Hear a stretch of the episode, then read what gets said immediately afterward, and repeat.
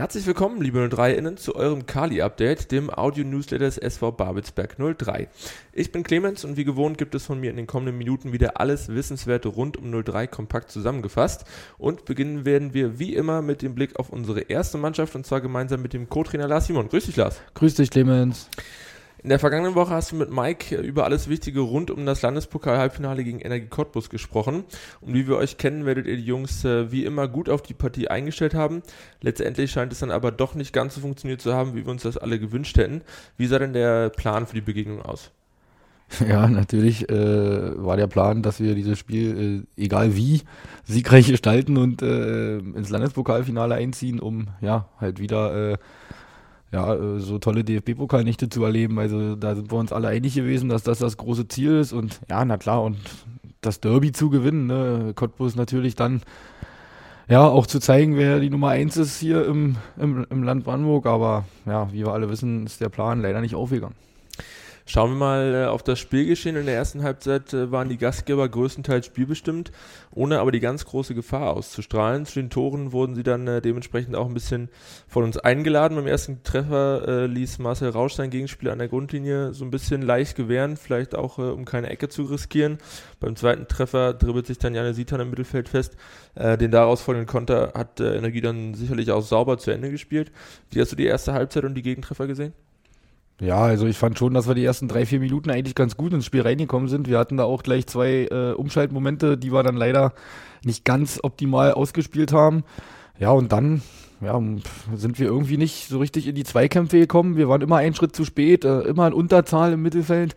Ja, und haben es in dem Augenblick dann Cottbus so einfach gemacht, dass sie viel Ballbesitz hatten, sich die Ruhe am Ball holen konnten, äh, ihr Spiel aufziehen konnten. Ja, und dementsprechend, wie du sagst, äh, ja, und da laufen uns dann natürlich noch äh, zwei äh, ja, Abwehrfehler, die Cottbus natürlich dann eiskalt bestraft. Wie war die Stimmung in der Pause und äh, wie lauteten die Vorgaben für die zweiten 45 Minuten? Ja, die Stimmung war natürlich anfangs natürlich sehr geknickt. Äh, na klar, weil wie gesagt, jeder wollte äh, äh, ja dieses Spiel natürlich unbedingt gewinnen und ins Finale einziehen.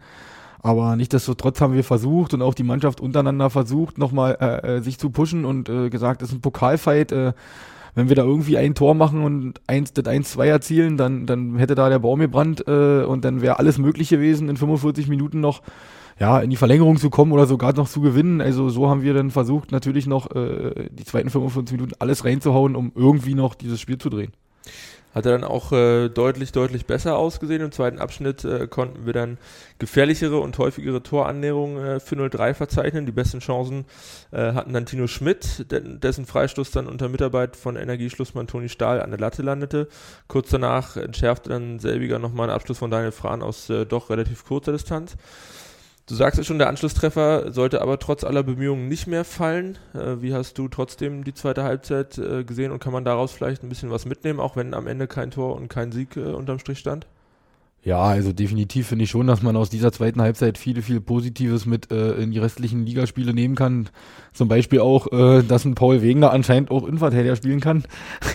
ich meine, den mussten wir ja nun notgedrungen da auch noch einsetzen, da sich Peter Lela ja nun leider auch noch verletzt hat und äh, ja, kein weiterer Innenverteidiger äh, äh zur Verfügung steht, da ja äh, Jake äh, und Hoffi nun leider auch noch gefehlt haben. Ähm, fand, der hat super gemacht, gerade in der Spieleröffnung sehr, sehr viel Ruhe ausgestrahlt, äh, äh sehr, sehr viel Fußball in unser Spiel gebracht.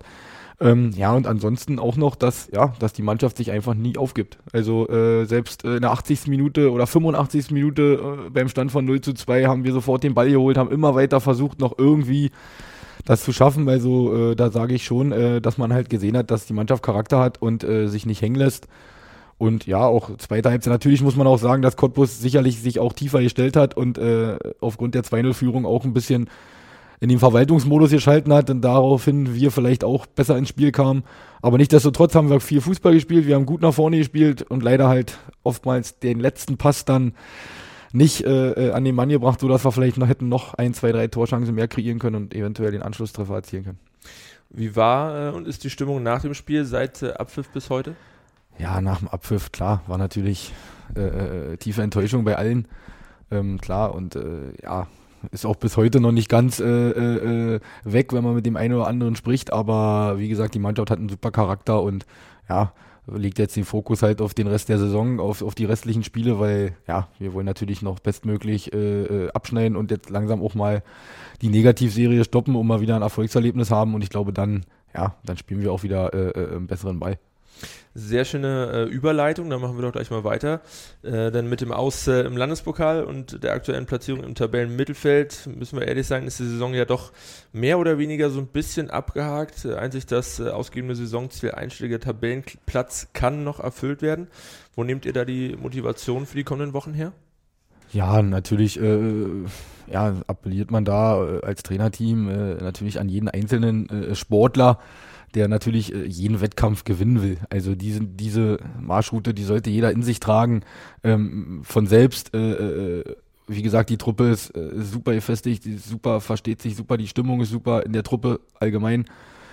Ähm, ja, so dass die da rausgehen werden und für, füreinander äh, versuchen wollen, jedes Spiel zu gewinnen und äh, ja, und das ist halt die Motivation für die kommenden Wochen noch, wie gesagt, sich eventuell in der Tabelle natürlich noch zu verbessern.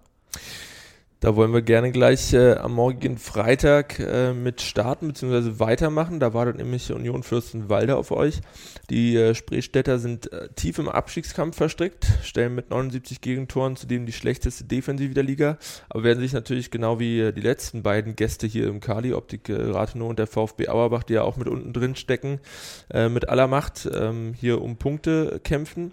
Was stimmt dich dennoch positiv, dass nach wettbewerbsübergreifend dann doch sechs Spielen jetzt in mittlerweile ohne Sieg äh, wieder ein Erfolg gelingen kann?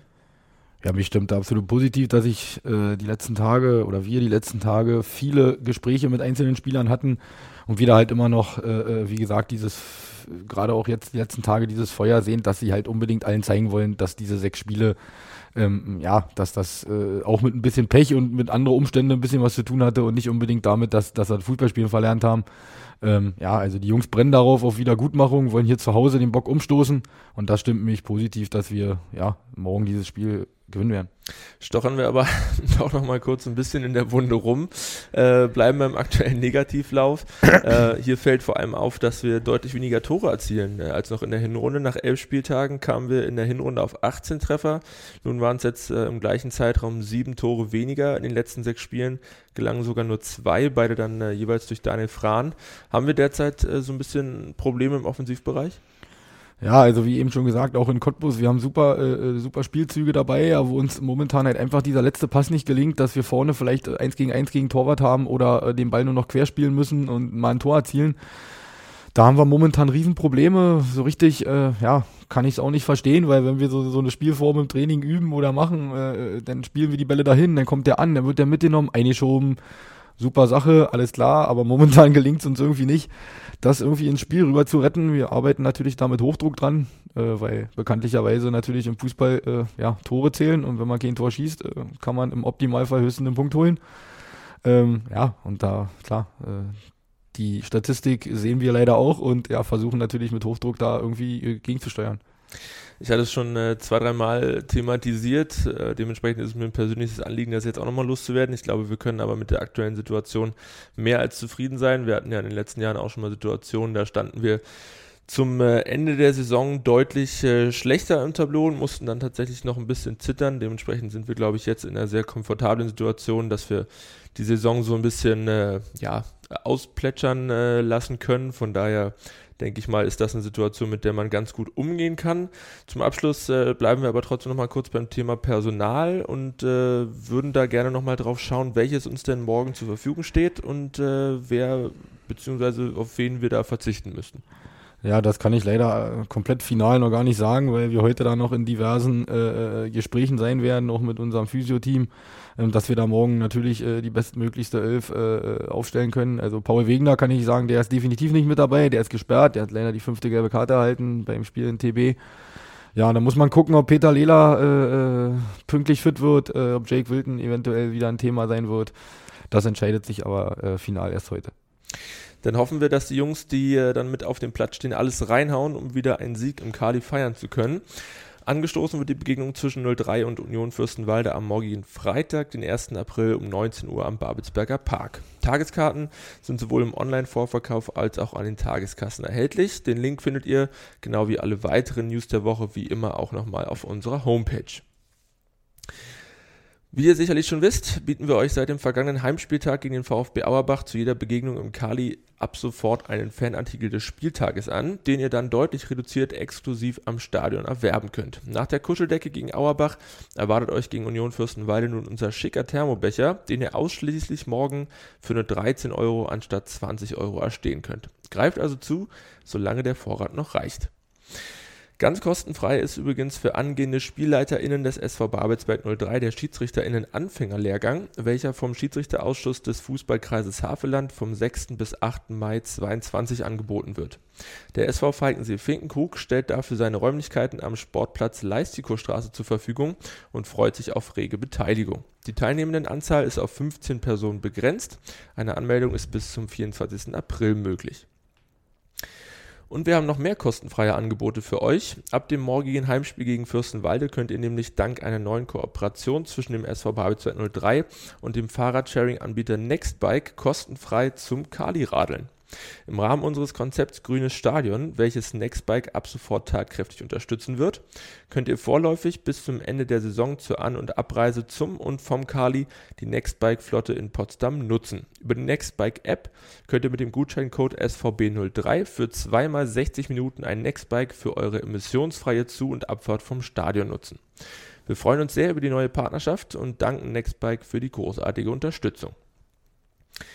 Die Beträge, die ihr an diesen Stellen gespart habt, dürft ihr sehr gerne im Rahmen des diesjährigen Muko Freundschaftslaufes wieder spenden. Und zwar am 1. Mai lädt der Mukoviszidose Landesverband Berlin-Brandenburg zur 20. Auflage des Events in den Lustgarten Potsdam und freut sich auf zahlreiche UnterstützerInnen.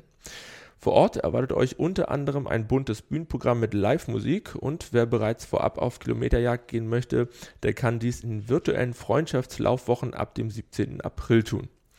Die Anmeldung erfolgt über die Internetseite des Verbandes oder am Präsenztag Anfang Mai.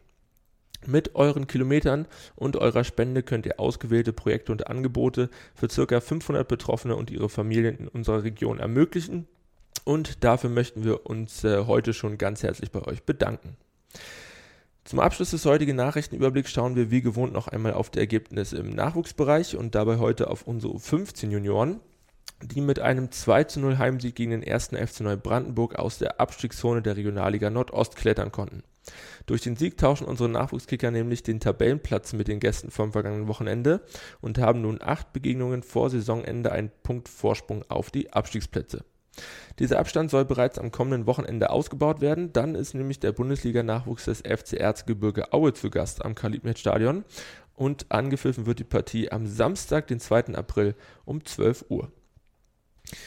Das war's mit dem Kali-Update für diese Woche. Wir hoffen, wir konnten euch wieder gut unterhalten und auf den neuesten Stand bringen. Wir bedanken uns wie immer fürs Zuhören und würden uns freuen, euch auch in der kommenden Woche begrüßen zu dürfen. Bis dahin gerne auch diesen Podcast abonnieren, bewerten und weiterempfehlen. Ich wünsche eine angenehme Woche. Bis zum nächsten Mal.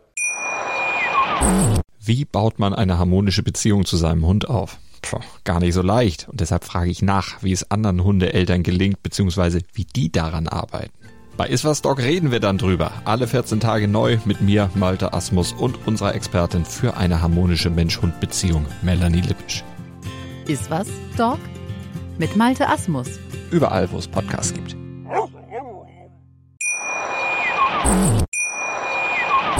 Wie baut man eine harmonische Beziehung zu seinem Hund auf? Puh, gar nicht so leicht. Und deshalb frage ich nach, wie es anderen Hundeeltern gelingt, beziehungsweise wie die daran arbeiten. Bei Iswas Dog reden wir dann drüber. Alle 14 Tage neu mit mir, Malte Asmus und unserer Expertin für eine harmonische Mensch-Hund-Beziehung, Melanie Lippisch. Iswas Dog mit Malte Asmus. Überall, wo es Podcasts gibt.